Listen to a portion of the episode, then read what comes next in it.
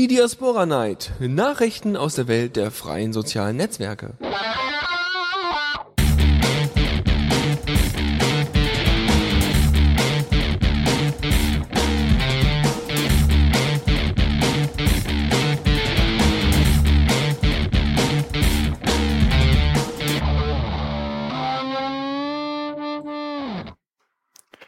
Ja, hallo und herzlich willkommen zu einer neuen äh, Ausgabe der Diaspora Night. Ja, Mit stimmt. Endlich. Und auch Zeit, oder? Ja. ja. Ja, ja, wir sind unwichtig. Die Themen sind heute wichtig, die wir heute haben, weil äh, nach so viel Prism, bla bla, auch nicht nur auf Diaspora, sondern überall, sogar da, wo man es nicht erwarten würde, äh, zum Beispiel im Ruhrgebiet, äh, ist es Zeit, darüber zu sprechen. Und äh, ich weiß ja, hast dich tatsächlich vorbereitet. Wollen wir auf die Details eingehen, wie du dich vorbereitet hast? Nein, das bleibt geheim. Okay, okay, wunderbar. Gut, dann würde ich sagen, erste Rubrik, erste Kategorie. Ne? Du brauchst hier wieder ein paar Wörter, um das zu ja, schreiben. Ja, ich muss hier vor allem noch den richtigen Knopf finden.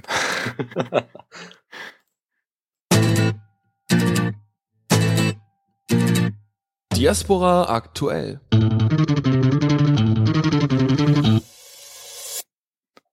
Ja, Knopf gefunden. Sehr schön, sehr schön. Ähm, Flabergen ist direkt das erste Thema. Flabergen hat, äh, oh, die ganzen Themen kommen jetzt sowieso größtenteils von Umayo, ähm, mal angestoßen. Äh, Freunde, solche Podman-Accounts wie Diaspora HQ sind ziemlich creepy.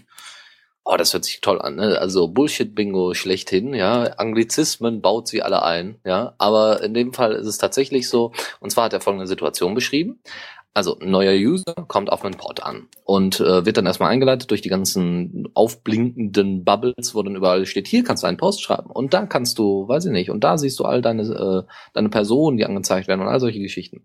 Und dann postet dieser neue User als allererstes einen Post mit neu hier als Hashtag. Das Problem ist, dass meistens natürlich die User den Fehler machen und eben nicht auf öffentlich schalten, sondern das eben nur auf an einem bestimmten an einem bestimmten äh, Aspekt sind. In diesem Aspekt ist standardmäßig schon mal Dias Diaspora HQ drin. Ist ja an sich schon mal nicht schlecht, weil dann kann man ja, dann kann man ja als Diaspora HQ einfach den äh, User darauf aufmerksam machen, dazu, da ist bla, ne, also hier, äh, du musst, du musst dieses unbegrenzt machen, beziehungsweise auf öffentlich stellen, damit die Leute das mitbekommen.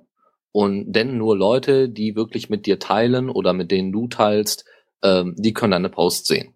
So, und dann kommen, dann sagt, sagt der Typ, wenn er nicht ganz blöd ist, der neue User sagt sich dann, Moment mal, aber warum kannst du dann mit mir schreiben oder warum siehst du dann meine Posts? Ja, äh, das ist schon vorher so eingestellt und so weiter, äh, damit man helfen kann und solche Geschichten.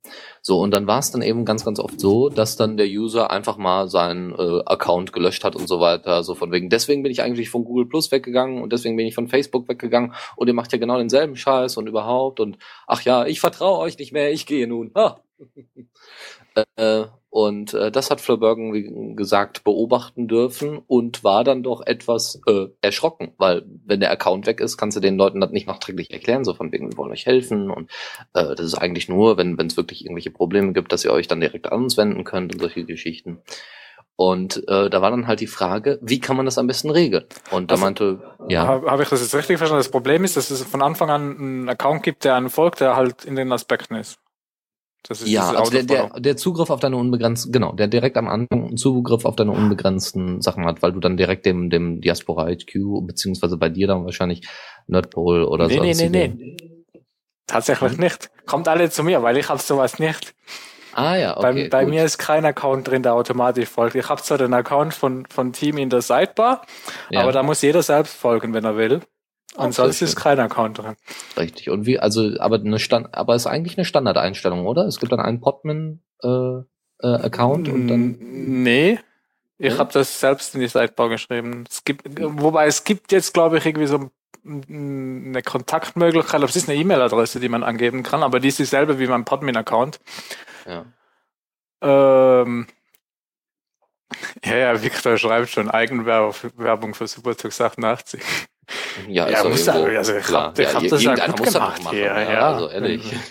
Darauf läuft unser The Radio CC Account, ja. Also da muss man ein bisschen mehr Traffic drauf, damit das auch ordentlich gesynkt wird und wir mehr Ja, Sachen über du, Hashtags du, reinkriegen. du hättest das ja sehen müssen, dass dir kein Diaspora HQ oder Nerdpol, weiß ich was, Account gefolgt Ja, ist. denkst du, ich kann mich noch an, an die letzten drei Monate erinnern? Nein, das ist alles, ist alles weg.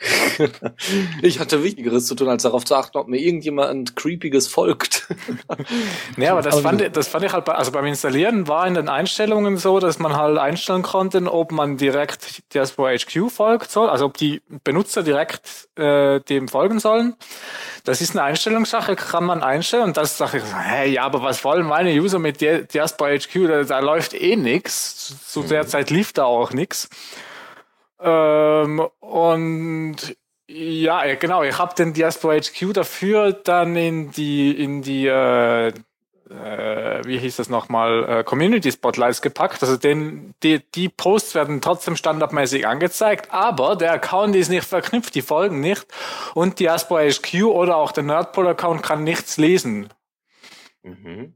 Also die Post Posts von den Accounts werden zwar standardmäßig angezeigt, die User müssen das deaktivieren in den Einstellungen, wenn sie das nicht mehr in ihrem Stream haben wollen, aber es ist halt kein Folgen oder Teilen mit denen automatisch, was ich halt selbst auch nervig fand, äh, weil fand er überflüssig. Wenn ein User mit mir teilen will, dann soll er das aktiv machen. Ja. Ne, also ist auch klar. Aber ne, in Und, erster. Linie ist es eben dafür da, um äh, solche Probleme zu lösen, so wie von wegen, äh, du hast jetzt deinen Post begrenzt gepostet und jetzt kann dir keiner antworten. Und ähm, da hat dann einfach Goop eine ganz naheliegende, also wie gesagt, man hat dann gesagt, ja, die Lösung wäre natürlich, diese Podmans irgendwie äh, deutlich zu begrenzen, dass sie eben nicht auf alles Zugriff haben, ähnlich wie bei, ähm, ähnlich wie bei dir jetzt äh, auf dem Pod, äh, Benjamin. Und ansonsten ähm, soll man aber irgendwie nur anzeigen können, hier, das ist der Podman-Account, der ist irgendwie besonders, weil der kann dir helfen. Und Mhm. äh, Goop hatte dann vorgeschlagen, ja, man, äh, wir können zum Beispiel den Diaspora HQ-Account eben nicht mit allen connecten. Das geht einfach nicht, weil das ja auch dann manchmal sprach, äh, sp- sprachspezifisch auch ein, ein Punkt ist, aber eben weil es auch ohne Ende Traffic erzeugt. Also die folgen, also Diaspora HQ folgt wohl 1551 1551 Usern. Und das äh, macht wohl so viel Stress, sagen wir mal, dass also dass, dass es wahnsinnig langsam ist, äh, Diaspora HQ zu bedienen als User. Hm. Und das ist schon dann, dann, dann müsste das wohl schon mehr sein als Wei hat. Weil sie Ja. kann ja, glaube ich, ihren Account noch bedienen. äh, auf jeden Fall hatte ähm, ja, das, das, klar, oder der oder Vorteil, Schnubi hat extra Hardware eingebaut für Wei. Wei, wahrscheinlich. Wei hat ihren eigenen Server. Ach so, Aber er schreibt, sie hat auch bald 100, äh, 1000 Kontakte. hm, auch sehr schön. Ja, dann wird das ein heißes Wettrennen ja, zwischen Diaspora HQ und Go. Wei, du schaffst es. Genau, los geht's. Ja, und noch mehr Hashtags und ja, oh Mann. Ja, gut, okay. Also, äh, Diaspora HQ ähm, hat eben dann den Vorteil, eben auf solche äh, Posts aufmerksam zu machen, wenn sie begrenzt sind und den Leuten zu helfen. Aber das kommt eben nicht immer gut an. So, und die Lösung des Ganzen, die Goop dann einfach vorgeschlagen hat, wir machen einfach eine, ein besseres, ähm, eine bessere Einleitung. Ja, wir haben ja am Anfang immer die Einleitung. Hier findest du, haben wir, haben wir ja gerade beschrieben, hier findest du deinen äh, Postbereich. Auf der rechten Seite äh, siehst du deine Kontakte oben von einem Stream, der gerade läuft. Äh, das, was du gerade hier siehst, ist dein ganz normaler Stream. Auf der linken Seite hast du deine Aspekte und also die Geschichten. Genau diese Einführung müsste man dann einfach ein bisschen erweitern und einfach ein bisschen mehr darauf aufmerksam machen. Hier, pass auf, du musst es auf öffentlich stellen, wenn du neu hier eingibst und fertig. Und dann hat sich das mit damit erstmal erledigt und Diaspora HQ kann so oder so helfen. Das steht eigentlich schon da. Zumindest stand früher mal da. Ich weiß nicht, wie es jetzt gerade aktuell ist, aber da stand, dass sie, dass es empfohlen wird, den ersten Neu-Hier-Post auf öffentlich zu posten. Dann sind die zu blöd, also ja, sind die wieder Ja, du kannst den Lesen. Leuten nicht, nicht, nicht aufzwingen, das zu lesen. Also du, du Ich würde es rot also, ja, aber, ja, aber dann nervt's mich wieder.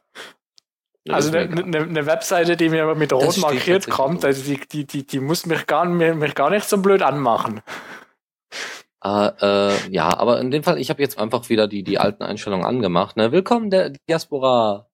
Willkommen bei Diaspora, Dennis. Das ist dein Stream. Leg los und stell dich vor. Ja, ich mich vorstellen. Nein, auf jeden Fall steht bei Punkt 2, kontrolliere deine Zielgruppe, benutze dieses Auswahlmenü, um die Sichtbarkeit deines Beitrags zu ändern. In Klammern, wir empfehlen dir, diesen ersten Beitrag öffentlich zu machen. Siehst du? Und es ist sogar, glaube ich, schon auf öffentlich Ah. eingestellt, oder? Dies, die, äh, was ist eingestellt? Ist das Dropdown ist das erste. Es ist sonst immer auf begrenzt oder alle Aspekte ja. oder so. Aber das, ja. da ist es dann sogar sogar mal automatisch, ohne dass man was stimmt. auswählen muss, auf öffentlich. Also jo, die müssen es nicht mal lesen. Wenn sie einfach nur blind posten, kommt es automatisch richtig. Ah, ja, ja, ja, ja. Stimmt. Wenn sie ja, halt diese Meldung wegklicken und danach von Hand einen Post erstellen, dann ja. Genau, sollen sie mal machen. Also es, es läuft, es ist alles schon drin, also im Endeffekt braucht man eigentlich gar nichts mehr ändern und die ganze Diskussion ist äh, komplett ja. daneben. die, die Leute sind nur alle zu blöd, die das falsch posten. Entschuldigung. Ja, ja, doch. Oder einfach zu unaufmerksam, zu uninteressiert. Oder ich meine, ich finde es sowieso witzig, ja, da, da flüchten die dann tatsächlich, wenn einem so ein Account anschreibt, oder? Äh, nee, und löschen dann sogar noch ihren Account. Also fand ich schon ein bisschen heftig. Ja, er hatte bei mir aber auch einen, der hat seinen Account gelöscht. Er hat einen neuen hier Post geschrieben, öffentlich, weil er folgt dem ja nicht. Und ich habe den halt ja. halt gesehen bei mir, weil ich dem Tag folge, habe dann darauf ja. reagiert und gesagt, ah, hallo, herzlich willkommen, bla bla. Fünf Minuten später ist der Post weg gewesen. Ich dachte, hä, wo ist denn der hin?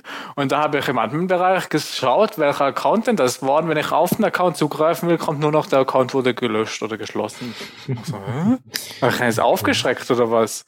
So, hoch, hier, hier lesen Leute, was ich schreibe.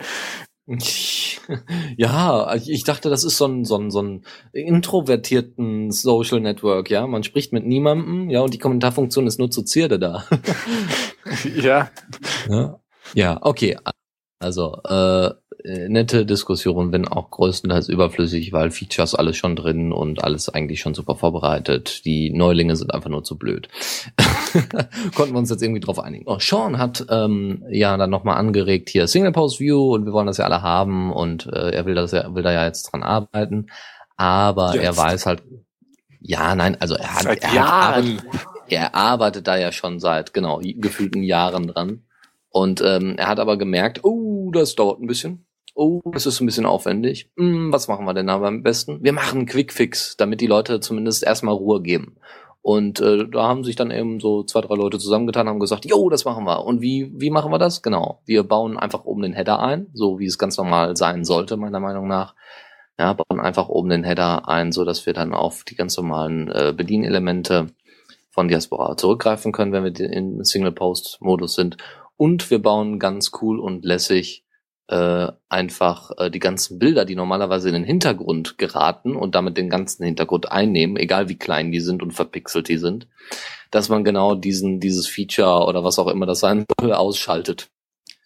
Und äh, ja, das ist so der Quickfix. Mhm. Finde ich gut, und, aber ich finde den Quick, Begriff Quickfixing ziemlich witzig irgendwie, weil es halt auch schon wieder Monate gedauert hat Zeit. das stimmt, ja.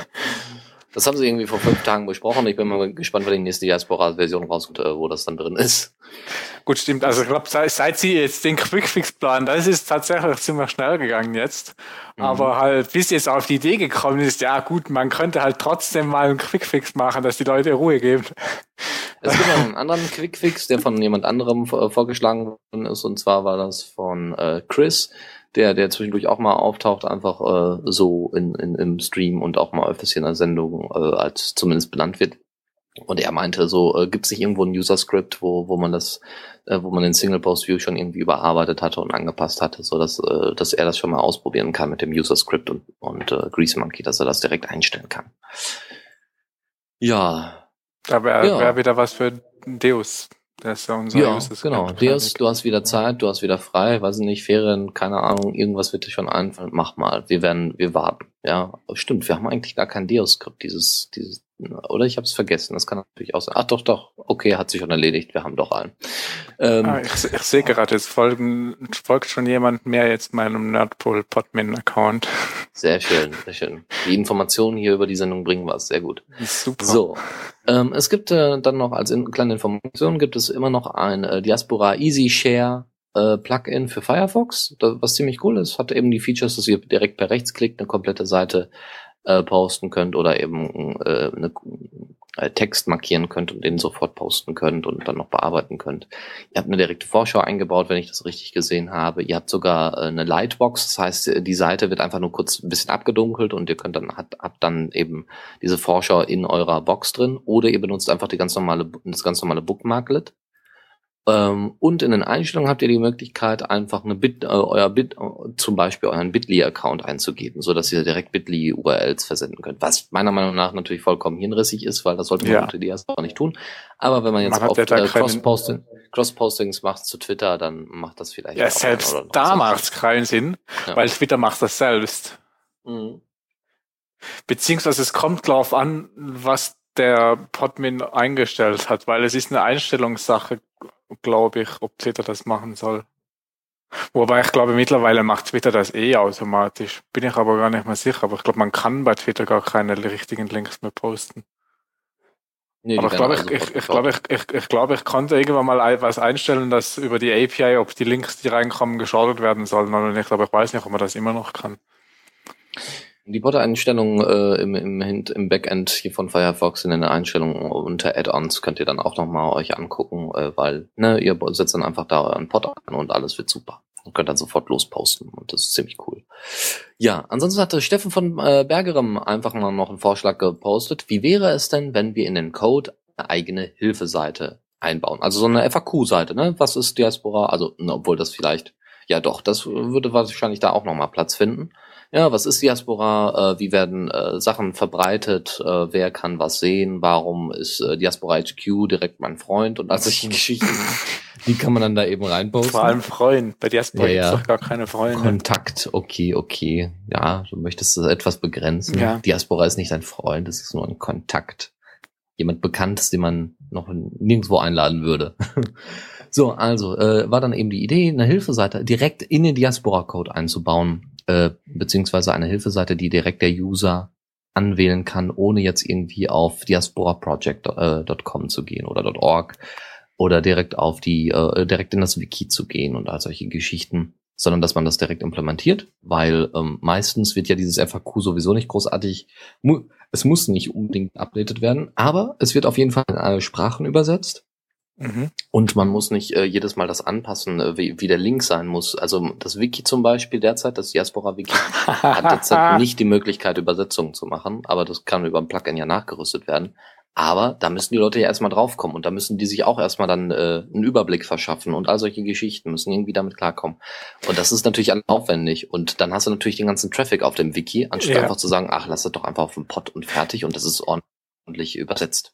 Vor allem das Wiki, da, da gab's ja jetzt diese Änderungen mit Diaspora Project oder wie die Seite, so wie, wie, wie die neue Seite jetzt auch schon wieder heißt. Ich habe Mhm. den Überblick verloren. Auf jeden Diaspora Fall Project oder äh, Äh, es denn?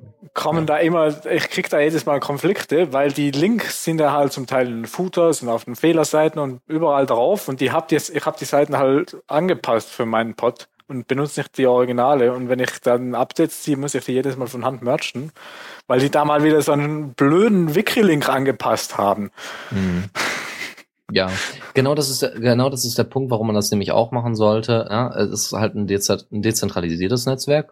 Und es gibt vielleicht auch Netzwerke, die dann eben von der Schule zum Beispiel sagen, ähm, äh, bitte nutze das jetzt hier nicht nur für privat, also benutze das nicht unbedingt für private Sachen, sondern wirklich nur um in Kontakt mit deinem Lehrer zu sein oder irgendwelche Geschichten, ja, also irgendwelche Vorgaben oder dass ihr ist diese diese ähm, hier kann, kann hier werden Accounts äh, manuell angelegt, frag lieber deinen Lehrer solche, dass man die FAQs einfach direkt, äh, direkt anpassen kann und trotzdem noch eben ein großes Netzwerk hat, was für alle äh, funktioniert.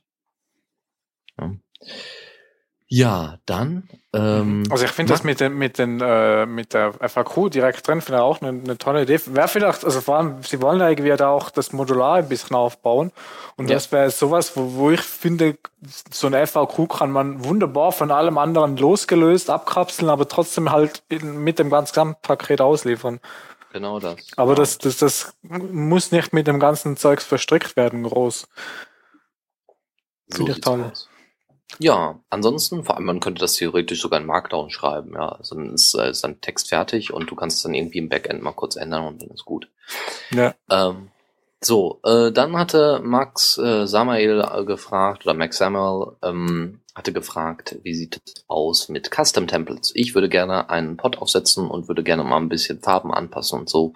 Und dass man dann irgendwelche, so wie bei WordPress eben bestimmte Templates hat, die man installieren kann, bestimmtes Aussehen, bestimmte Schablonen, dass man eben sagen kann, ich möchte jetzt einen bestimmten Style haben für meinen Pod und der ist irgendwie schon vorgefertigt, weiß ich nicht, ich möchte jetzt Diaspora in Blau haben oder in Blautönen und der Hintergrund soll quietschgelb sein Pink. und ich möchte jetzt und ich möchte jetzt ich möchte jetzt einen FDP-Pod aufsetzen. Oder zum Beispiel die Piraten, die, bei denen würde das sogar Sinn, ja. Du baust mehrere Piraten, äh, Piraten-Pods auf und sagst dann eben für jeden Kreisverband gibt es dann eben nur minimale Anpassungen, aber im Grunde gibt es überall so ein typisches ähm, äh, orange-gelbes Piratendesign und fertig.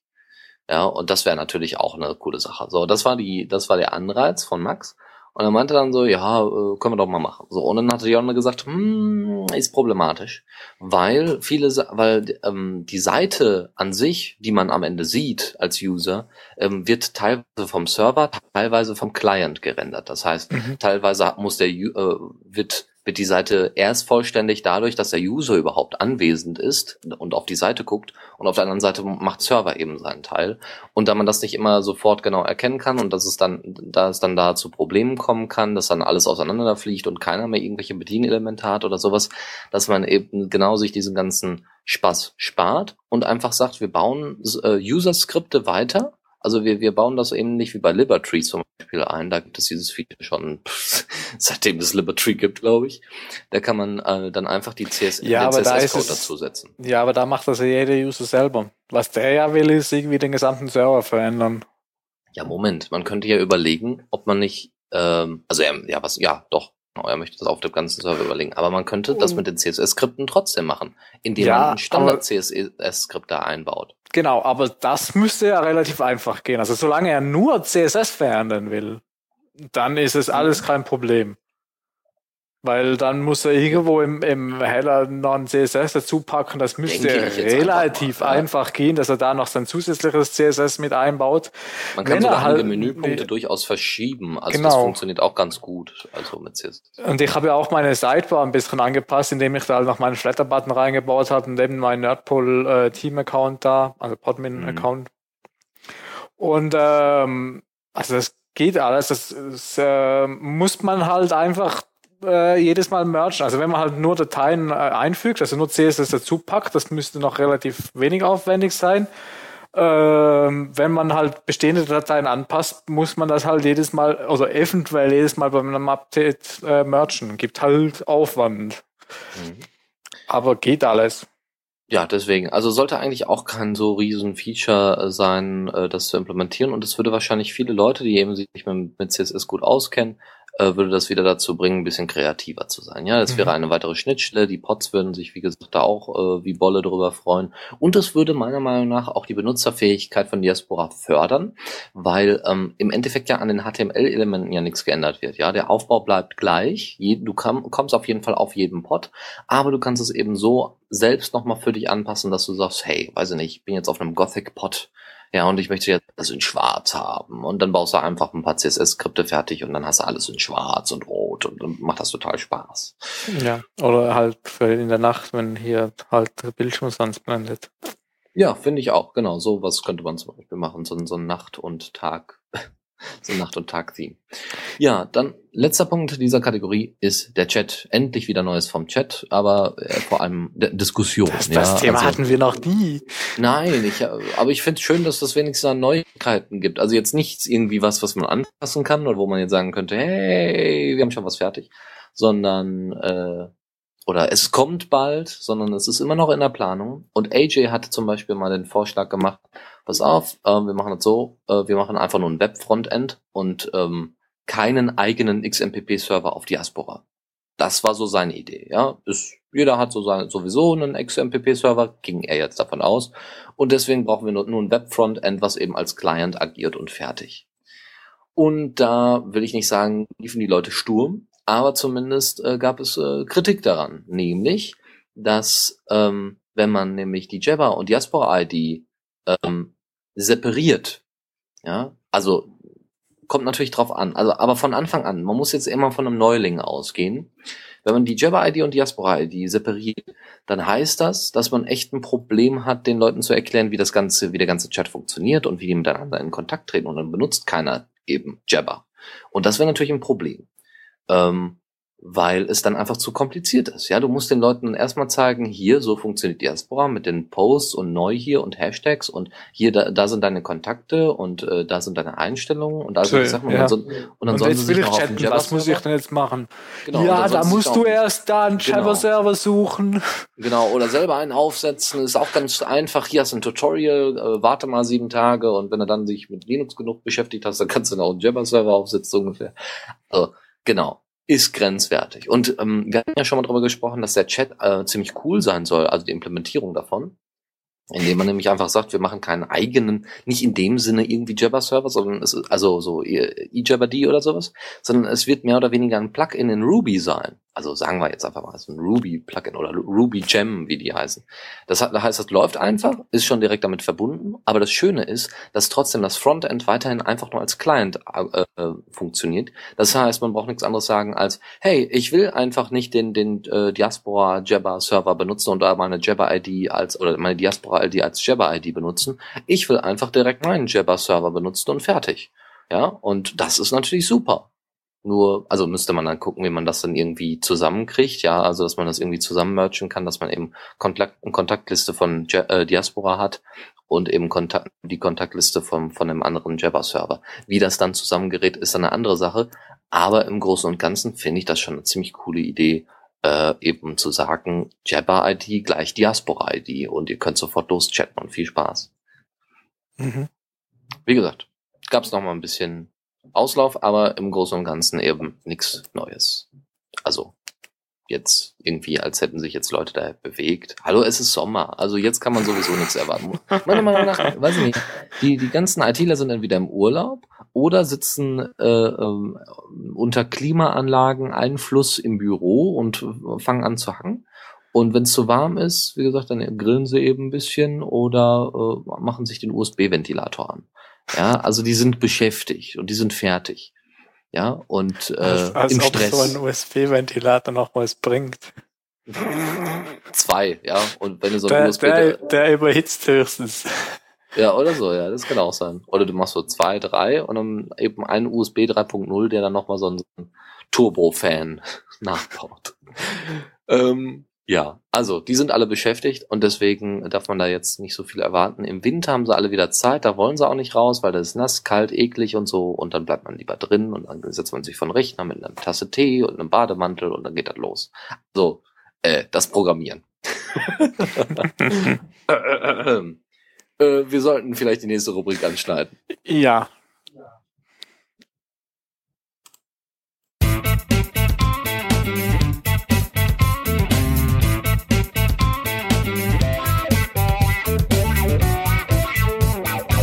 Blick aus dem Fenster. Ja, ich bin voll aus der Übung. Hab vorher schon jemand gesagt, ich habe den Knopf schon wieder nicht getroffen. Ja, ehrlich. Also ich- wir müssen. Ich, ich habe ja schon äh, böse Stimmen haben mir behauptet, ah, das müsstet ihr viel viel öfter machen. Aber im Moment geht das einfach nicht. Ich bin einfach zu fertig im Moment. Gucken wir mal. Äh, ob das Ja, ich, mal- nächstes Mal übe ich einfach vor der Sendung noch irgendwie so fünf Minuten lang Knöpfe drücken. Ja, sehr gut. Und dann- dann geht das. Machst einfach Kann Hotkeys. das, kann das IDJC? Das wäre mal extrem geil. Wenn mich nicht alles täuscht, kann IDJC das ja. Also ich habe zum Beispiel meine, meine Mikrofone und so weiter habe ich auf M und N. Und das, das ne, weil M Mikrofon und N wollte ich dann eben auf Nachbar. Oder was auch immer. Muss ich mir Ja, mal also, anschauen. ja, Aber ich, habe es gerade auf genau. der ersten nicht gefunden. Weil ich brauchte ja für dieses Voice-over-IP-Dings-Knopf einen Hotkey und für diesen äh, This Button Steps to the Active Playlist, bla bla bla. Knopf. So, wir, wir beschäftigen uns jetzt mal mit Google. Und zwar äh, hat Google jetzt eine Möglichkeit, äh, gibt jetzt äh, Entwicklern und sonstigen Leuten, die viele Daten hochladen müssen, die Möglichkeit, direkt Festplatten äh, einzuschicken, diese dann direkt auf die Face äh, auf die Google Server äh, setzen. Die implementieren die dann direkt. Also wenn du irgendwelche Fotos hast, so Fotoalben oder so, also wichtige Dinge natürlich, dann ist das gar kein Problem. Also schickst du die Festplatte an Google und Google scannt die dann direkt und haut die dann direkt auf ihre Server und gut ist ja, damit du keine Upload-Zeit da vergeudest. Oder, weiß ich nicht, jetzt mal von Bildern abgesehen, was jetzt größer ist, weiß ich nicht, äh, weiß ich nicht, Mu Music, ach nee, Google Music, genau, wenn du das da drauf setzt, dann ist natürlich als Künstler, als freier Künstler, Ja, dann sagst du hier, weiß ich nicht, ich habe hier FLAC-Dateien oder was weiß ich nicht, was riesiges und ich habe jetzt, ich sitze hier aber im äh, Kuala Lumpur und komme jetzt hier nicht weg und äh, weiß nicht, ich habe hier nur. Als ob es da nicht Post, Post gibt dann. Doch, Post, Post haben die dann doch noch irgendwo. Und selbst wenn, dann kommt irgendwann die Postkutsche und wenn es noch einmal im Dann, Monat dann kommt Google persönlich vorbei, Genau. so in den genau. Dschungel und holt eine Festplatte ab. Ich stelle mir das richtig cool vor, ja. So ein Google Google-Mitarbeiter sucht- mit so einer ja. bunten Kappe auf und so einer bunten Weste und dann so ein Google-Logo hinten drauf. Und dann so, Da kann ich man hab's ja geschafft. Gib mir die Festplatte. Ich lade die alle, lad das alles auf unsere Server hoch. Wird alles super. Und dann, dann wie so ein UPS-Mann, ja, so ein Ja. UPS-Superman. Genau so läuft das. Dann kann er direkt nach Street View machen im Dschungel. Genau, genau, ja, genau. Ja, und nicht nur, genau, nicht nur so eine bunte Kappe, oh, sondern oben auch noch so mehrere Kameras, die das 3D-mäßig Ja. dann auch noch aufnehmen. Sehr schön. Genau. Gut. Google, Google ähm, sucht demnächst neue Mitarbeiter, macht das gefasst. Ja, ja, genau. Leute, die im Dschungel schon Erfahrung haben. Äh, also, ähm, ja, weiß ich nicht so ganz genau, was man davon halten soll. Ich meine, aus Googles Sicht ist das irgendwie so, ja, das ist jetzt einfach nur ein neues Angebot, ist jetzt nichts Neues, ja. Ich Google Code macht das irgendwo Sinn, obwohl das jetzt auch nicht unbedingt so viel sein muss, ja. Und äh, ansonsten, ja, wenn jetzt Leute viele Sachen hochladen wollen, ja, dann machen wir das einfach für die. Ist doch alles gar kein Problem. Ja, ich als äh, meiner, meiner, meiner Meinung nach doch heftiger Datenschützer kann er nur sagen, um Gottes Willen, ja, Ja. die, die privaten Also Daten der Festplatte da hochzuladen, ja, das ist, oh, äh, it doesn't fit in my brain. Das ist, ja, gut, also es gibt aber Leute, die sehr viel mit Google arbeiten und deswegen, also Google Docs, sei, sei es Google Docs und all diese ganze andere Kacke und ja, also, Also ich, ich stapel ja meine Festplatten lieber hin in meiner Schublade in meinem Schreibtisch. Das ist mir du stapelst sie in deiner Schublade. Ja, Wow, Das ist mein- das ist aber ist mein eine sehr tiefe Schublade. ja. Es passen drei Schubladen übereinander, äh, drei, drei Festplatten übereinander und dann Ui, mach mal okay. nebeneinander und da sind Dann noch so eine Terabyte fest. fünf, sechs, sieben Festplatten drin. Dann geht das los. Aber ja. äh, ich frage mich, ob man Google auch irgendwie so eine, eine, eine äh, Crypt-Setup äh, Festplatte schicken kann, also die verschlüsselt ist halt und die dann einfach ein DD da auf dem Server machen und du dann den Binary Blob da drauf hast. ja, das weiß ich auch nicht. Keine Ahnung. Ich bin mir da nicht so ganz sicher. So an die Daten kommt ihr dann mit DD ran und dann passt das. Genau. Das wäre auch eine schlechte Idee. Naja, gut. ähm, also, einfach nur erwähnenswert fand ich das. Ansonsten, ähm, kleiner Link-Tipp, machen wir ja auch einmal mal zwischendurch auch in der Linux Lounge. Äh, das Freie Magazin hat in der vorletzten Ausgabe, glaube ich, genau, in der Ausgabe vom Mai. Mai? Um Gottes Willen. Ja, ich habe ein paar alte Themen rausgebracht. ähm, Ja, aber Okay. ich glaube schon aktueller als letztes Mal so vor zehn Jahren oder so. Ja, das, ja, ach, obwohl, ja.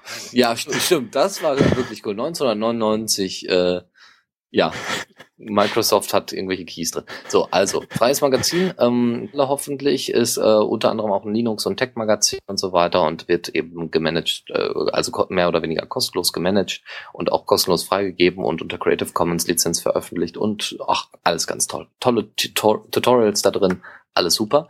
Und da gibt's eben auch eine schöne Anleitung, wie man mit anonymen Peer-to-Peer-Netzwerken umgeht und äh, was das ist und wie das funktioniert. Und wer da mal Bock, Bock drauf hat, eine Alternative zu Diaspora zu finden oder sich mal einfach ähm, zu überlegen, wie dann das Internet der Zukunft, also ein sicheres Internet, ein anonymes Internet der Zukunft aussehen könnte, der sollte sich da mal ein bisschen mit beschäftigen. Apropos Ähm, an- freies Magazin. Äh, wir hatten ja auch mal das Thema, dass die Layouter suchen und Python Fund hat es geschafft anscheinend. Er ist seit einer Woche Layouter bei freies Magazin. schreibt Ja, cool. Der soll mal lieber andere Sachen tun, aber gut, ich meine, mit Ich denke mal, es hat sich einfach niemand anderes gemeldet. da Nee, muss man jetzt einfach mal von ausgehen. Ich finde das toll, dass er das ist. Nein, ich finde das auch ganz klasse, ne? Und ich meine, äh, er kennt sich ja so, sich dann auch, weiß auch ein bisschen mit LaTeX aus und äh, so ein bisschen designtechnische Sachen sind auch nicht gerade weit weg. Ein Python Fund Dennis ist ausnahmsweise mal in Chat. Du kannst ihn selber hauen. Ja, genau. Ich bin deswegen, ich krieg das, ich krieg nämlich diese ganze Zeit das Ploppen mit. Ich muss das erstmal gleich. Das ist nicht fies. Das, ich meine das doch gar nicht so böse. Meine Güte. Seid aber alle. Naja, gut.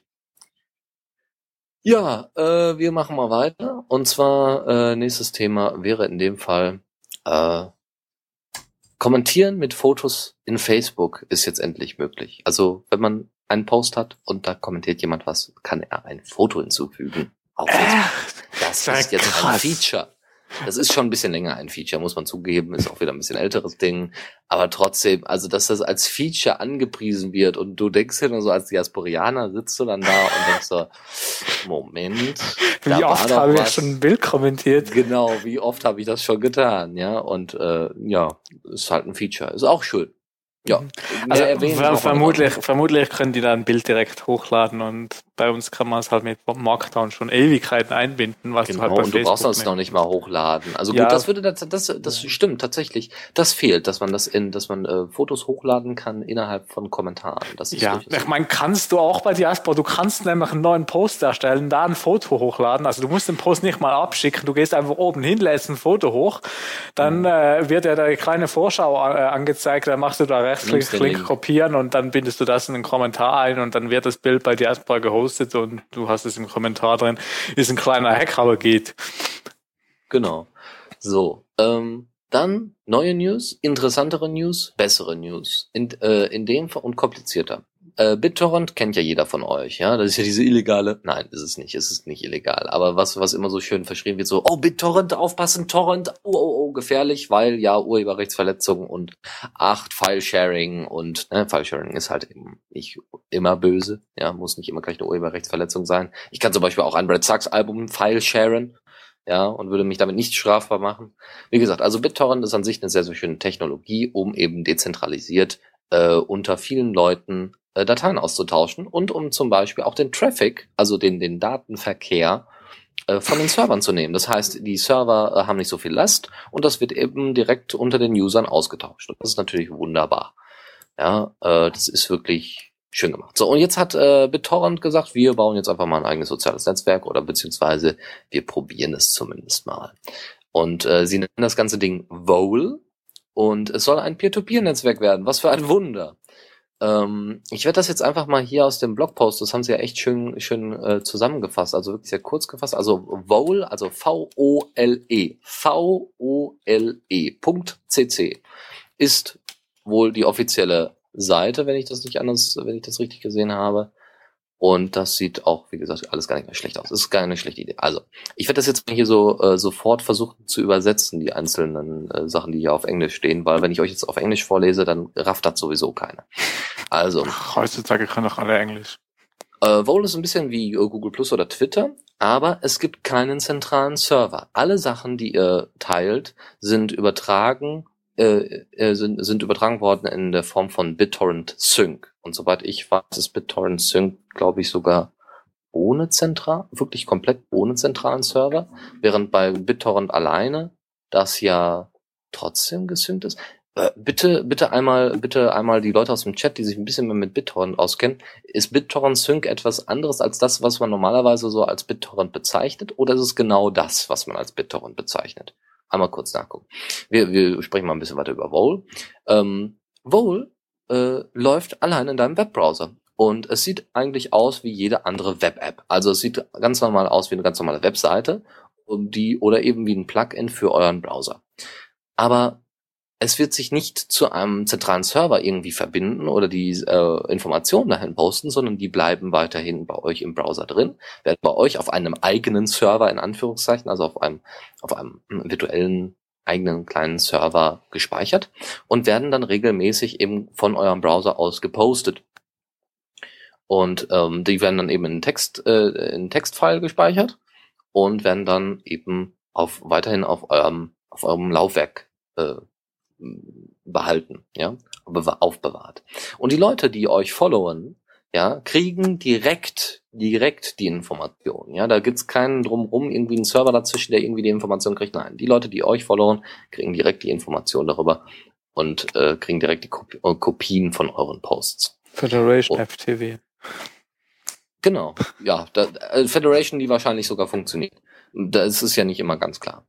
So, und es gibt dann auch dementsprechend äh, ähm, äh, dementsprechende Versiegelung oder Ver Ver Verschl ja, Verschlüsselung nicht.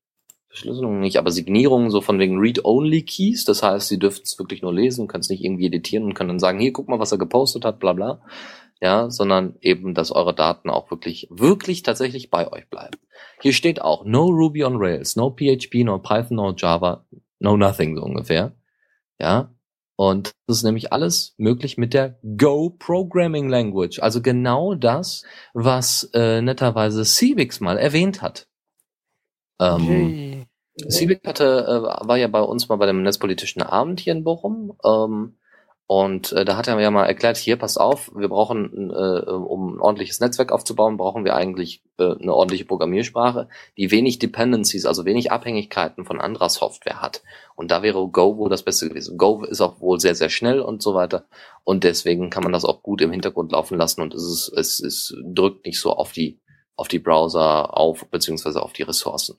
Und äh, in dem Fall, wie gesagt, ist das eben eine schöne Sache. Und dann, das Frontend ist, wie gesagt, gebaut in HTML5, ganz normal. Also man erkennt es irgendwie, als wäre es eine ganz normale Webseite oder eben eine ganz normale Web-App, wie man sie so kennt. Und das finde ich ziemlich cool. Ja, äh, gab es jetzt irgendwie nochmal äh, BitTorrent Sync benutzt BitTorrent, um dezentral sowas wie Dropbox bereitzustellen. Ah, okay. Danke, Ador, für die, für die Berichtigung. Ja, okay, also das wirkt, meiner Meinung nach hat das tatsächlich Zukunft. Erstmal nicht nur, weil BitTorrent wahnsinnig viel Aufmerksamkeit genießt, sondern weil BitTorrent ja eben auch darauf aufbaut, Peer-to-Peer-Sachen zu bauen und eben keine eigenen Server. Ich meine, irgendwann sollten Diaspora ja auch ein Peer-to-Peer-Server sein, kann man ja auch verstehen, aber so, ich meine, es kommt eben Twitter sehr ähnlich, wie man das jetzt so sehen konnte. Auf Vol, äh, Vol CC sieht man eben, das ist im Moment erstmal nichts anderes als Posts, die gespeichert werden und da kommt jetzt erstmal noch nichts dazu. Und äh, ja, es ist Open Source, es ist Cross-Plattform. Ich, also ich muss ganz ehrlich sagen, ich freue mich darauf und hoffe, dass das dann irgendwann so fest implementiert ist in den Browsern, dass ich das nur noch per äh, per per Add-on oder sowas installieren muss und dann bin ich damit durch.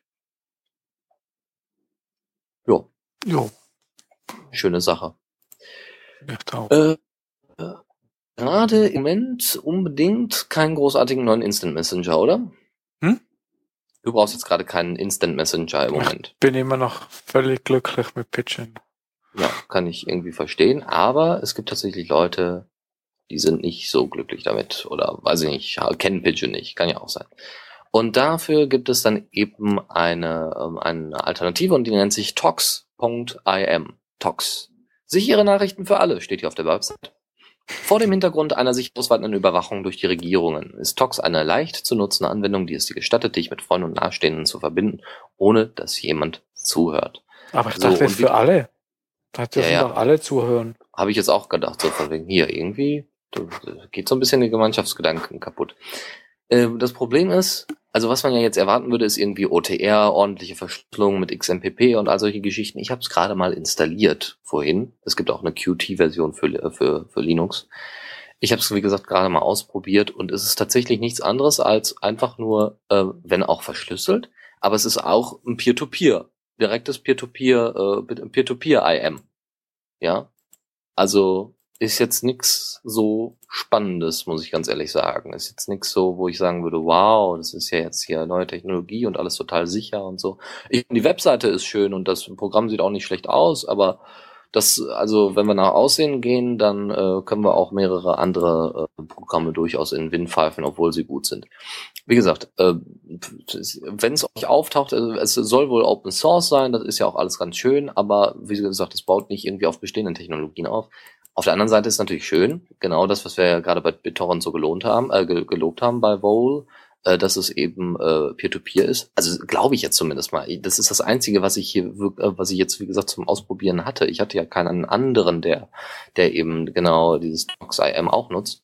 Und deswegen, ähm, ja, Peer-to-Peer, schön und gut, aber wenn es nicht unbedingt auf bestehenden Technologien aufbaut, wird halt schwierig. Was aber wohl drin ist, ist Telefon, also äh, Telefonverbindung, geht ganz locker. Mhm. Was mich dann wieder an WebRTC erinnert, ja. Äh, ich denke mal, das ist auch einfach mit WebRTC umgesetzt worden. Ja, dass man eben, weil ne, Browser zu Browser ist ähnlich wie äh, Computer, also ist ja dann Computer zu Computer. Und das ist Peer-to-Peer. Und äh, dann eben zu telefonieren oder eben Videokonferenzen abzuhalten, scheint wohl damit möglich. Und das soll eben noch weiter ausgebaut werden. Finde ich schön, finde ich toll, aber werde ich nie nutzen. Ja. Nicht? Nee, ich bin zu sehr, ich bin zu sehr an Jabba, ich, ich halte zu sehr an Jabba fest und der Ja, OTR-Verschlüsselung und so weiter. Ich habe ja da auch mal meine Kontakte. Wenn das nicht kompatibel ist, ist das blöd. Und jetzt Also nochmal alle Kontakte von Jabba wegzubringen, ist Genau. auch nicht wirklich äh, realistisch. Das ist Und, und bei mir ist immer noch der Download-Button kaputt auf der Webseite. Ich kann das Ding irgendwie nicht runterladen. Vor allem, ich habe jetzt hier dr- 35 äh, äh, in meiner XMPP-Liste. Und da muss ich sagen, ich bin wahnsinnig stolz darauf, so viele Leute zu haben. Ich kenne genug Leute, die nur ein oder zwei oder drei oder fünf, vielleicht maximal zehn Leute in ihrer Kontaktliste haben. Kann ich die irgendwie zählen lassen bei Pitchin? Äh, es gibt doch die, die ähm, eine Gruppe ich Buddies. nicht die und Gruppen da gehst du mit der Maus drüber. Ja, wenn Oder ich, eben zuklappen, ja, das geht auch. ja, ich habe halt ganz viele. Da muss ich die aber noch zusammenzählen. Ja, mach doch. Ja, ja, ich, ich rechne. Dum, dum, dum. Nein. Ja, ich will was hören und sehen. Äh, 99. Wobei da vermutlich. ja, aber das sind, da- das sind auch, glaube ich, Doppelte drin und so. Und Gleichen 99? und so. Ja, also ehrlich, also doppelte habe ich nicht, Nee, weil warte, ich stimmt nicht. direkt übereinander. Das kann ich. Hä? Ja, aber das wird ja dann trotzdem, oder? Machen wir 5 plus 11 plus 14 plus 5 plus 20 plus 44. Doch, 99. Okay, ich bin doch nicht mehr so stolz auf meine 35 Leute. Hm. Na gut.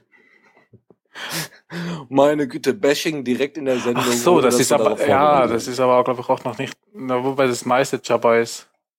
Ach so, die anderen Accounts bin ich gar nicht mehr angemeldet. Egal. Okay. Das ist auf alles, was ich im Pitchin habe. So.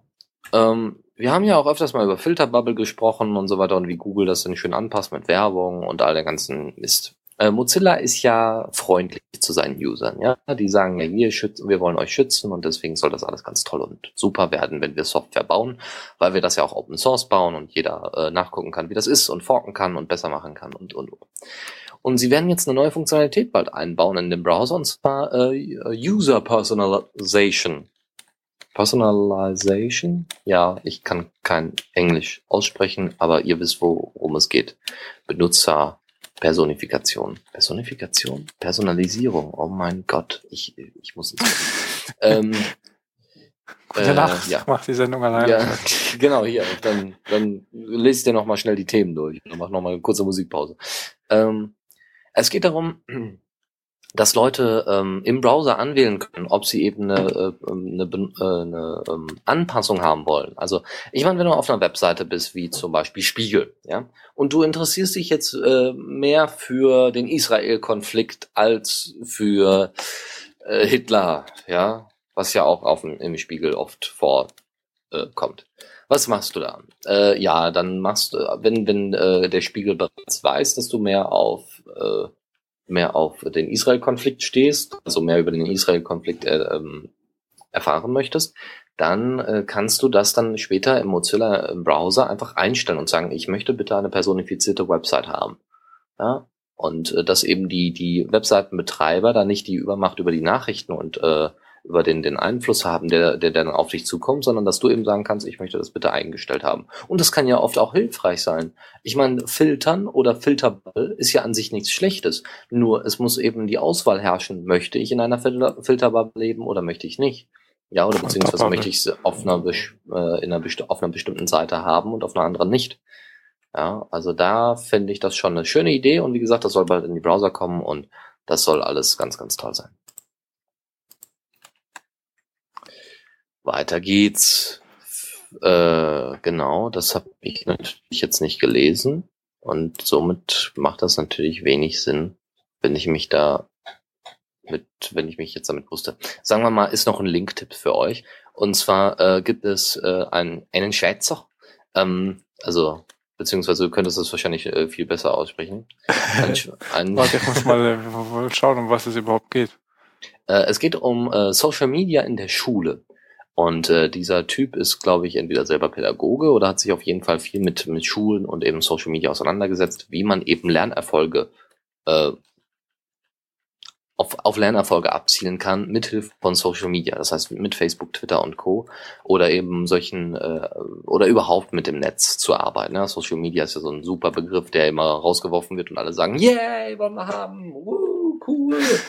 Ja, aber äh, in dem Fall eben äh, zeigt er so mehrere Seiten auf. Auf der einen Seite gibt es einen Facebook-Zwang, ja, also dass tatsächlich eben Lehrer dazu gezwungen werden, Facebook zu benutzen oder die, auf jeden Fall die Schüler dazu äh, äh, auf jeden Fall dazu gebracht werden, Facebook zu benutzen. Auf der anderen Seite aber auch ein Facebook-Verbot, wo man gesagt wird, wir versuchen alles zu unterbinden und dass man irgendwie dazwischen hinkommen sollte, das ist eben so das Ziel des Beitrags, der, der greift das einfach nur mal auf.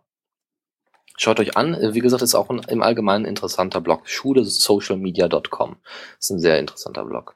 Und er ist auch öfters mal in Deutschland unterwegs. Ähm, dann äh, gibt es von auch nochmal einen Link-Tipp von The Verge. Die haben nochmal alles über Prism zusammengekratzt, also das Wichtigste, was, äh, was Prism angeht, haben sie nochmal zusammengekratzt und als schöne Grafiken und in einen schönen Beitrag gepackt. Und ihr könnt euch das direkt dann angucken und könnt darüber staunen, wie viele Daten denn da wirklich veröffentlicht worden sind. Und ach ja, ja, ne, also zum Überblick einfach nochmal ganz cool. Ähm, und äh, schön, dass man das dann auch mal so an Verwandte schicken kann, die jetzt mit dem Internet nicht viel zu tun haben. Obwohl das ist auf Englisch. Vergesst es. Wenn ihr englischsprachige Verwandten habt, ist es was anderes. Aber Oma und Opa werden jetzt nicht unbedingt Englisch lernen, nur um diesen Beitrag lesen zu wollen. Ihr könnt es ihnen ja übersetzen, aber es ist sehr schön einfach. Es gab da dieses tolle Video doch, was man den Verwandten geben kann, was auf Deutsch war sogar. Ja, genau, das war von Maniac. Maniac auf YouTube, der äh, ein Erklärbär-Video gemacht hat, wie der, warum denn Datenschutz so wichtig ist und warum denn eben diese, ne, warum äh, staatliche Überwachung eben schrecklich ist. Hat er ja. echt nicht schlecht gemacht, muss ich hier ganz ehrlich sagen. Das ist jetzt aber nicht in den Shownotes, denn das sollten wir Nee, das können wir gerne nachreichen. Das, das packen wir mit in die Shownotes. Ich mach mal hier einen Placeholder. So, hier, Maniac. So. Voll Passt. gut. Sieht cool aus, oder? Ja. Ähm, andere Sache. Normalerweise sagt man ja so, Krypto ist immer cool, ist meistens, also nicht, nicht unknackbar, ist es nie, ja. Sicherheit ist halt ne, begrenzt. Aber Na, es gibt Krypto, so, wenn man es richtig macht halt. Ja, gut, okay, klar. Aber ne, meine Hot 13 ist auch eine Krypto, aber es ist halt gleich knackbar. Klar. Also bei, bei CryptoCat zum Beispiel ist es, ich, soweit ich weiß, ist es ja eine Chat-Software, äh, oder? Ja. Ne? Äh, genau, eine Chat-Software, äh, die sehr bekannt ist, die auch irgendwie sehr niedlich ist, weil sie irgendwie sehr gut aussieht, so ungefähr. Und CryptoCat Chats im Allgemeinen sind wohl ganz einfach knackbar, zumindest nach Heise. Und deswegen sollte man da eben aufpassen, wenn man CryptoCat tatsächlich als Chat benutzt und dann irgendwelche geheimen Sachen darüber verschickt. Oh. Vorsicht! Das war oh, falsch. Das war too much, ja, genau. Das wollte ich. Ich wollte eigentlich den Link reinposten. Äh, so. Den weiter genau. uns geschickt hat. So, und das war's eigentlich auch schon. Wie gesagt, da solltet ihr dann darauf aufpassen, was, was äh, CryptoCat angeht, weil eben die äh, Chats mitlesbar sind. Ähm, kennst du den Verein Digital Courage? Was heißt kennen? Ich habe von denen schon gehört.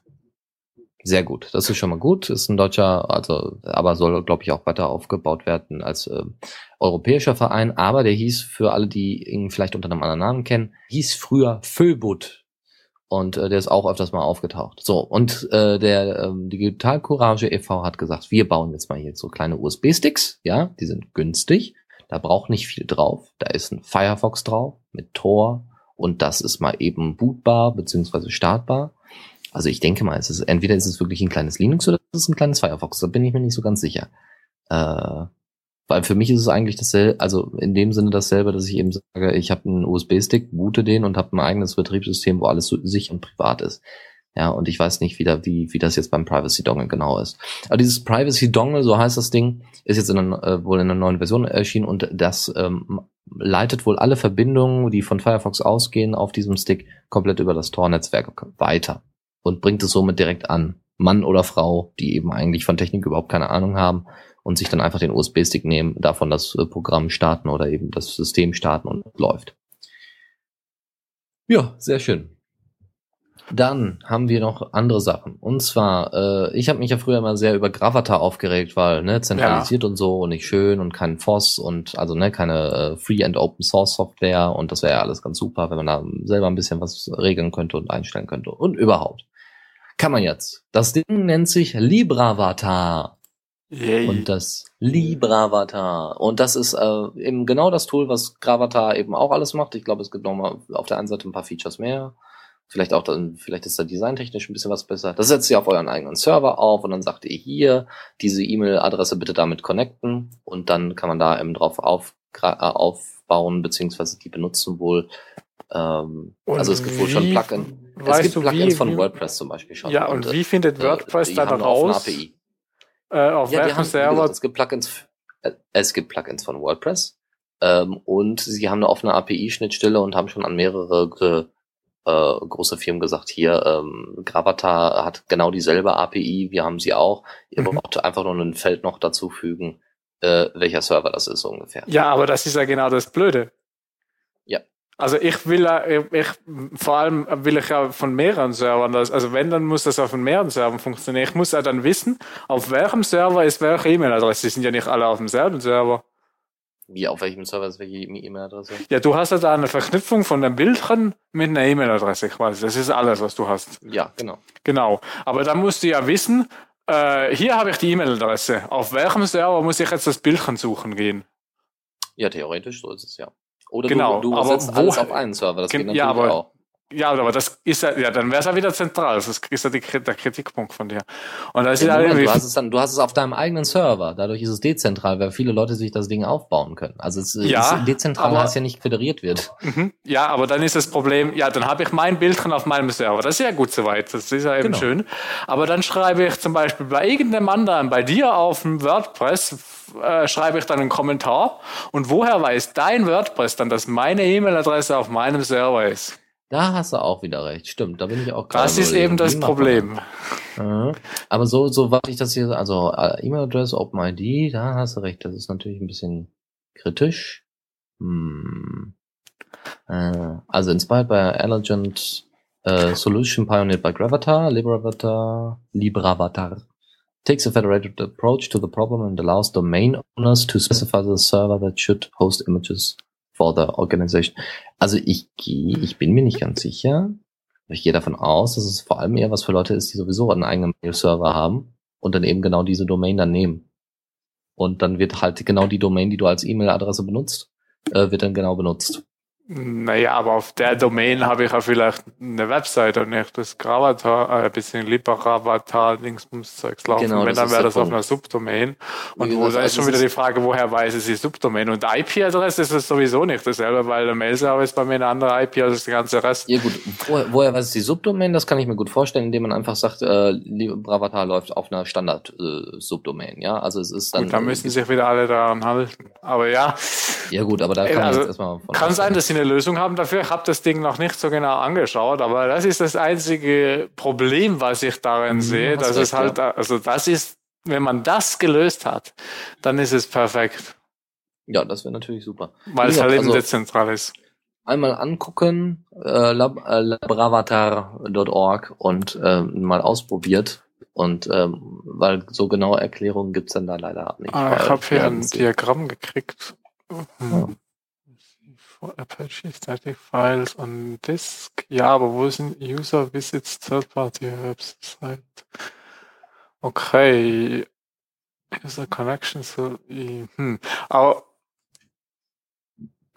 na gut, ja, habe ich noch nicht so ganz begriffen, wie jetzt da die Verknüpfung stattfindet, aber ja, muss ich mal genauer anschauen bei Gelegenheit. Jo. Wir machen aber erstmal weiter.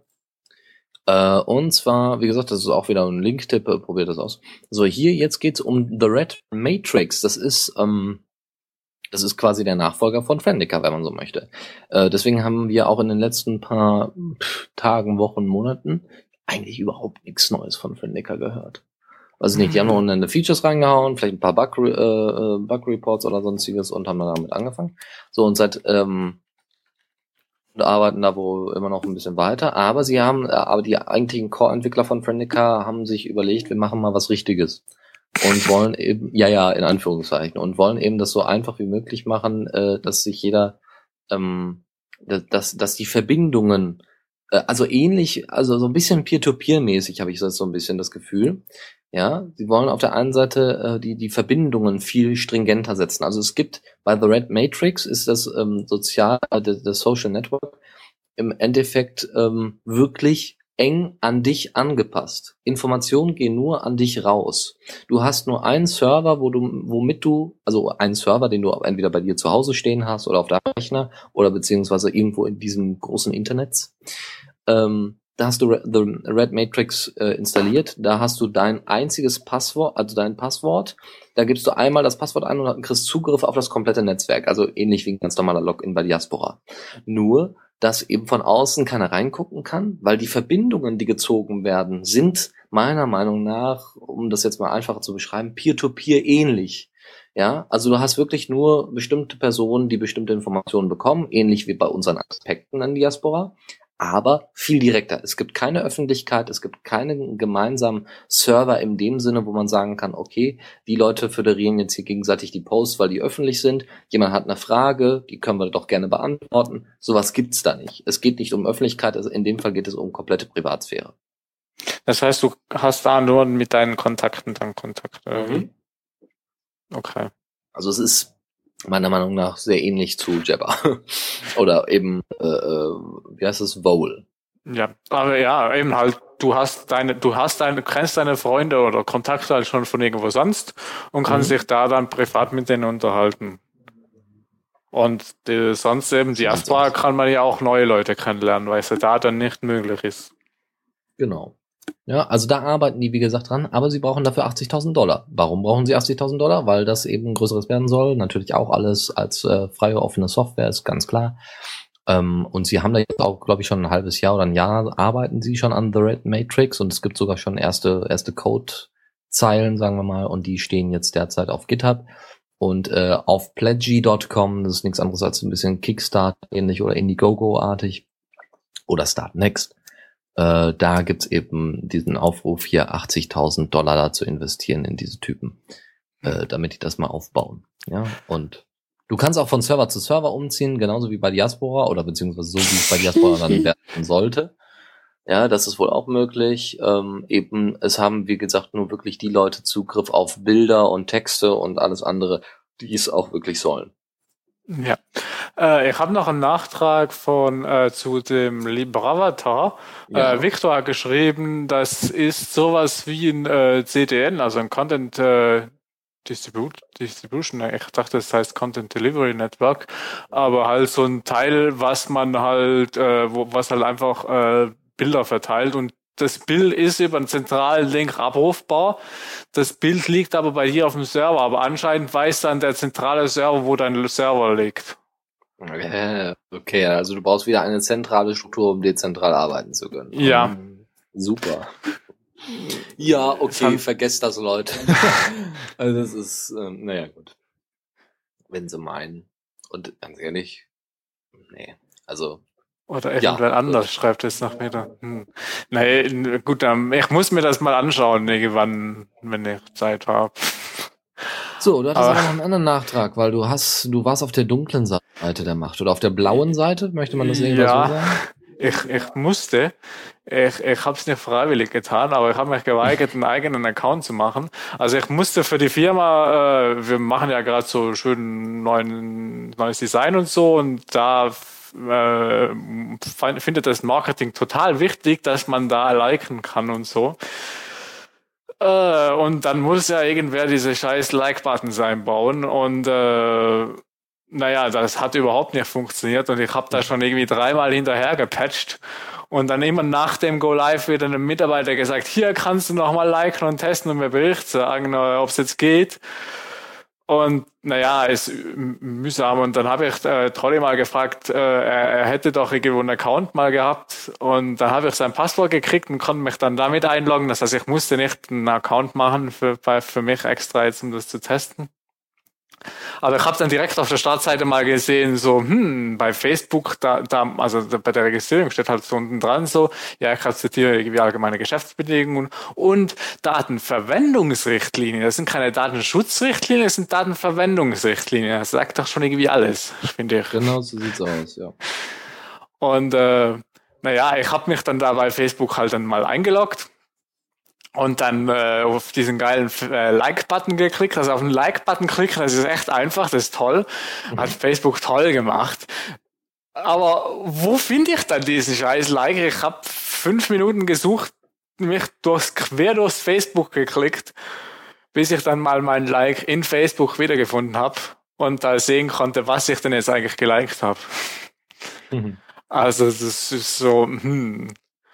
Und äh, naja, ich, ich habe da ja schon mal einem Mitarbeiter zugeschaut, wie der das auch gesucht hat. Der hat auch irgendwie zwei Minuten gesucht.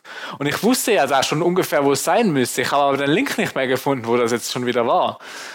Also es ist schon so, hm, also ich fühle mich da bei der Jasper irgendwie wohler. Also es ist nicht so voll und äh, da finde ich alles wieder. Hm.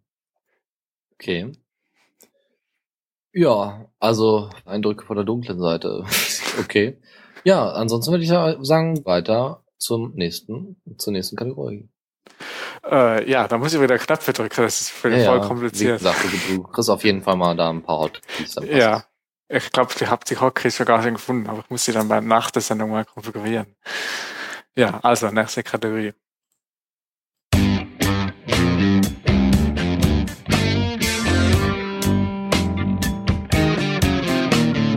Neues aus der Community. Ja, da äh, sind wir auch schon wieder jetzt mit der letzten Kategorie. Wir sind wieder voll am Überziehen. Wie immer. Ich, ja, ich muss noch arbeiten danach. Das ja, ich, wird ich, spät. Ich, ich beeil mich. Ich will versuchen, das so schnell wie möglich hier durchzukriegen. Äh, mal gucken. Ohne Unterbrechung.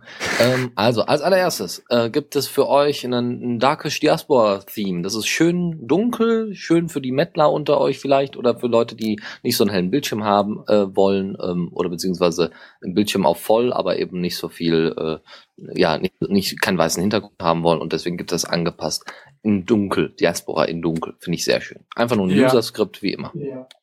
Äh, ich habe das sogar auf dem Notebook schon mal installiert, weil ich da, weil das halt gerade der Rechner war, wo ich drauf war, als das durch den Stream gerutscht ist. Ich kann das ja jetzt, wo ich zu Hause bin, auch mal noch zu Hause installieren.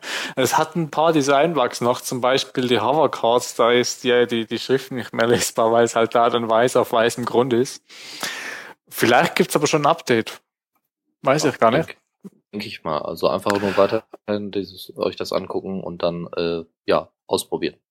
Ähm, aber ich, sonst, sonst sieht's gut aus. Gefällt mir. Genau. Und blendet halt nicht so bei Nacht. genau. Ähm, dann, nächstes Ding. Es gibt Meetups in Frankfurt. Also da hat jemand eine Meetup-Gruppe aufgemacht für Frankfurt, für, äh, für Frankfurt für Diaspora. Und äh, wer dann also Diasporianer ist und sagte, ich lebe in Frankfurt und es gibt dann auch noch wahrscheinlich noch weitere, jetzt sind wahrscheinlich noch mehr zugekommen, äh, der kann sich, wie gesagt, auf Meetup mal ein bisschen informieren und dann das nächste Meetup mit ein paar Diasporianern einfach mal planen. Ja. Finde ich toll, dass das jetzt in mehreren Städten ist schon. Ja.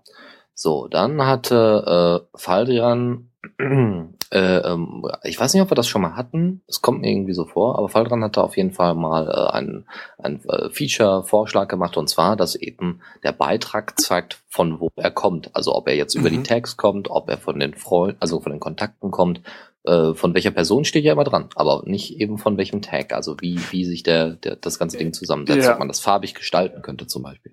Ich hab, ich sehe den Post zum ersten Mal, aber ich glaube, der hat mal wieder nicht föderiert und ich habe zu dem Zeitpunkt mal nicht auf, auf Gerastboy gelesen wohl.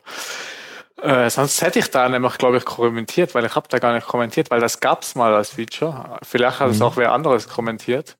Äh, da war so ein kleiner farblicher Punkt oder Quadrat oder so, der, glaube ich, irgendwie rot war mit Tags, gelb war mit Menschen, grün war Community Spotlights und blau war Kontakte oder andersrum. Ich weiß jetzt die Farben nicht mehr so genau.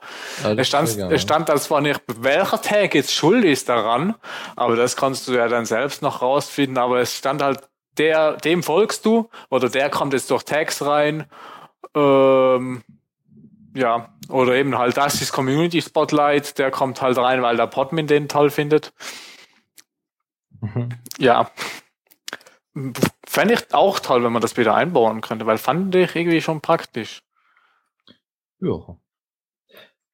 Ja, wie gesagt, also das wird, äh, die haben im Moment, glaube ich, andere Sachen zu tun. Grillen und entspannen und so und wie das halt so ist im Sommer. Ja. Aber Faldi hat, hat, hat mir ja mal gesagt, dass er Ruby lernen will.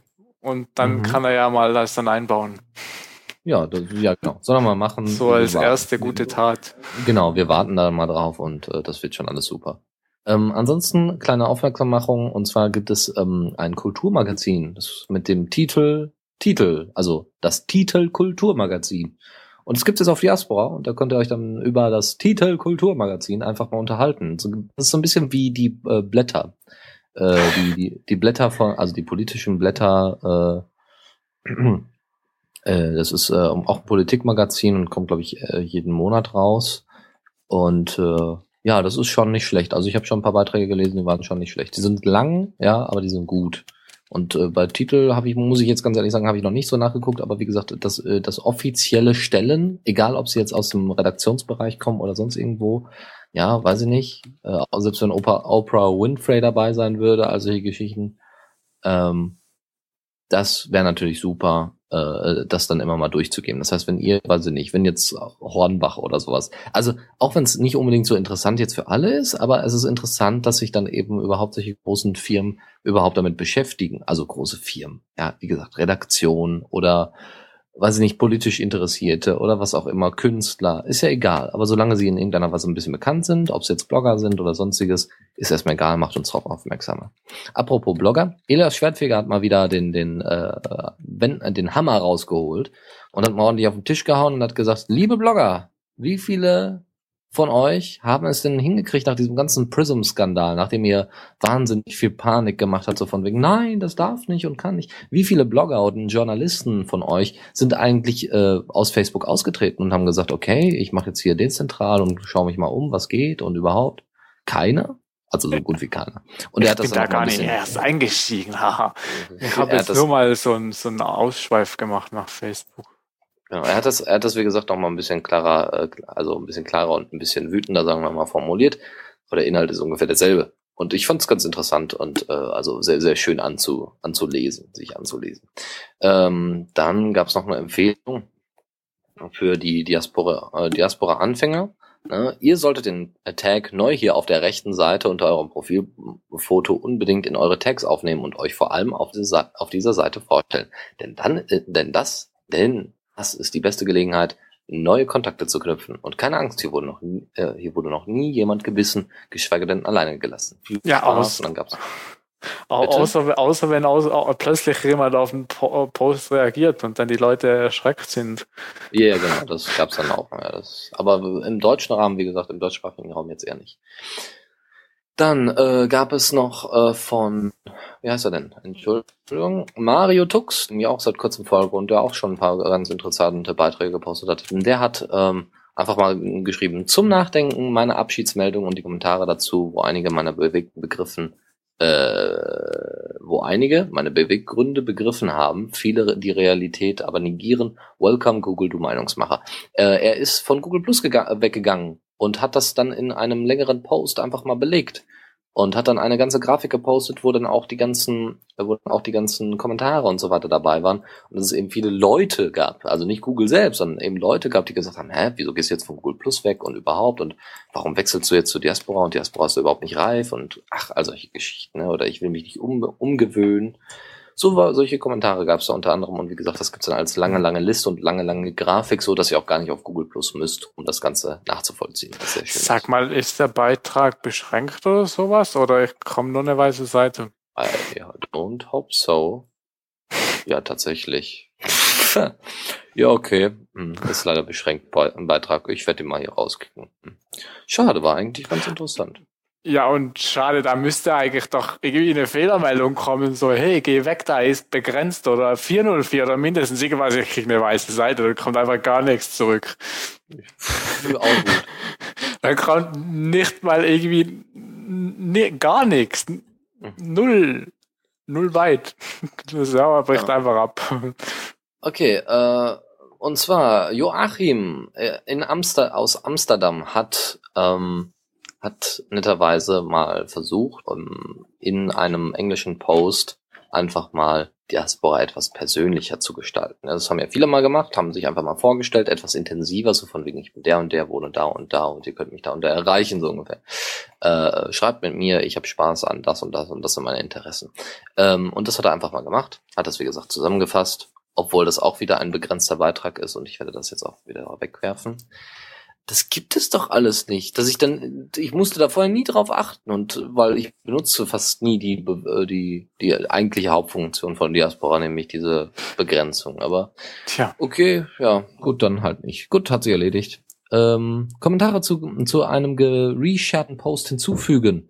Da gab es einmal den Feature-Wunsch und Deus hat diesen Feature-Wunsch gehört und hat gesagt, yo, haben wir ein User-Skript für. Und Naja, der Feature-Wunsch war jetzt fast, ja, der Feature, ja, den Link suche ich glaube ich nachher noch raus. Aber der Feature-Wunsch war vor sechs Tagen und Deus hat sein User-Skript die vor einem Monat geschrieben. Genau, genau das. Ja, also da, da war wieder Deus schneller als, als es irgendjemand wollte, so ungefähr. Uns, unser Super Deus. Super Deus, ja. Ja, ansonsten äh, gibt's noch ein Bash-Script von Jem, äh, Jeremy Pope, der äh, für, das fürs Po- äh, Pros ah, Englisch i das fürs Cross-Posting geeignet ist zu, äh, zwischen Statusnet, äh, Statusnet, Pump.io und eben Diaspora. Äh, Wer es braucht, ja. Also, dass ihr direkt äh, an drei ähm, an drei äh, Netzwerke das posten könnt. Ähm, was es noch gibt, äh, genau, und da hat er sich dann, ich glaube, war das Elias nochmal? Ich glaube, es war nochmal, nee, Rosa Elefant war das. Rosa Elefant hatte sich darüber aufgeregt, dass, ähm, also diese Zwiespältigkeit, ja, dass eben Leute von der Demo viele Fotos gepostet haben, wo sie dann am besten sogar noch selber drauf sind und solche Geschichten, dass das eben dann alles erstmal auf Twitter landet. So von Dingen, ich bin gerade auf einer Demo, lol. Ja, und hat das dann eben mal da ein bisschen interessanter zusammengefasst, äh, was das denn bedeutet und wie, wie schizophren das eigentlich ist, zu sagen, ja, hier Privatsphäre, aber wir fotografieren hier jeden, der hier Wenn möglich noch mit Ortsangabe und so. Ja, ja, genau. Gesichtserkennung. Genau. Ja, also, das wäre es von uns, würde ich einfach mal behaupten. Das waren alle Themen und äh, wir haben natürlich wieder ein bisschen überzogen. echt Gas gegeben am Schluss. Ja, ich habe Hunger. Ach so, ja, das, geht das ganz schnell.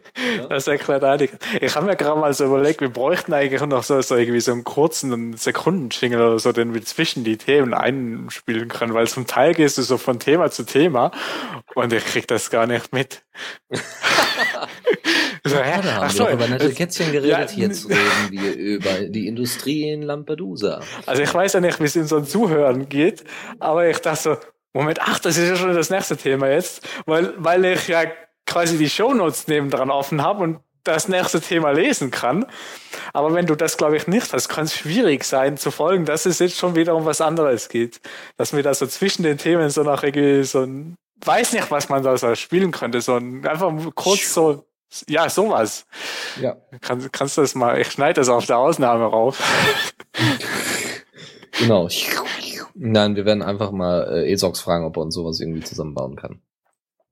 Ja, muss halt wäre kurz sein, dass ich hier nur schnell klick und nächstes Thema. Genau, und dann machen wir das auch mit Hotkeys und allem drum und dran. Genau, das wäre toll. dann- ja, kann dann man doch danke hier ich dir. jingeln.